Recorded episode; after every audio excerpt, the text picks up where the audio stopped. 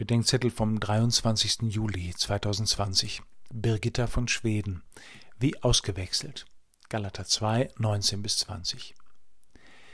Wie ausgewechselt nennen wir jemanden, in dem eine uns unerklärliche Veränderung stattgefunden hat. Er ist noch derselbe. Doch die Veränderung ist so, dass wir sie nicht aus dem ableiten können, was wir von ihm kennen.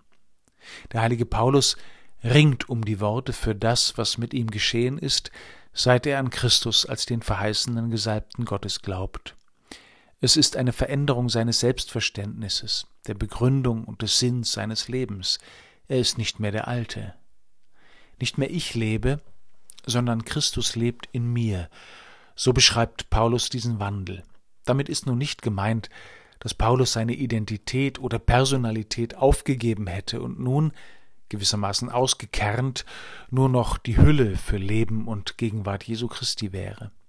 Ich bin öfters dem Missverständnis begegnet, wir müssten uns beim Beten des eigenen Willens irgendwie entledigen, damit Christus in uns wollen kann, was wahr und gut und richtig ist.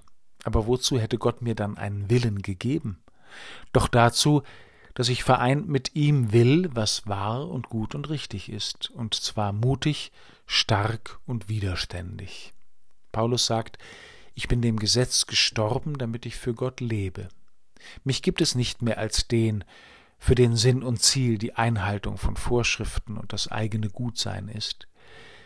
Dieses Wollen ist in mir zusammen mit dem Gekreuzigten gestorben.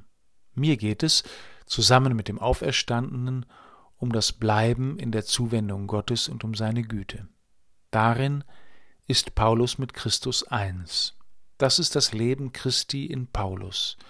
Und so wird aus einer Karikatur des Paulus wirklich Paulus selbst, wie ausgewechselt.